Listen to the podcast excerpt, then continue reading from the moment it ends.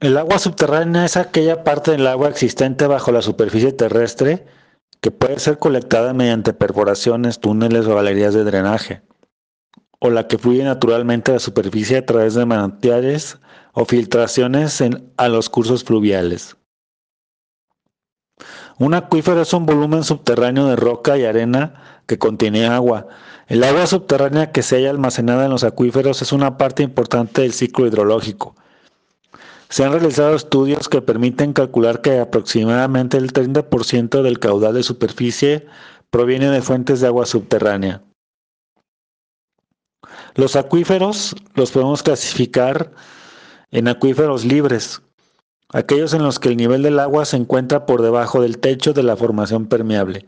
Liberan agua por desaturación, es decir, el agua que ceden es la procedente del drenaje de sus poros.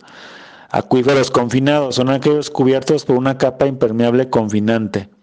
El nivel de agua en los acuíferos cautivos está por encima del techo de la formación acuífera.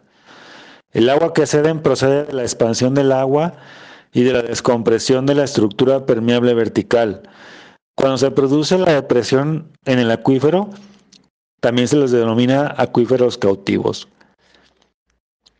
Y acuíferos semiconfinados se pueden considerar un caso particular de los acuíferos cautivos, en los que muro, techo o ambos no son totalmente impermeables, sino que permiten una circulación vertical del agua. La hidrogeología estudia el almacenamiento, circulación y distribución de las aguas terrestres en la zona saturada y no saturada de las formaciones geológicas, teniendo en cuenta sus propiedades físicas y químicas, sus interacciones con el medio físico, biológico y reacciones a la acción del hombre. Los poros son espacios abiertos en los diferentes tipos de rocas. En las rocas duras los espacios corresponden a fracturas, diaclasas, plasmos de estratificación y cavidades producto de la disolución.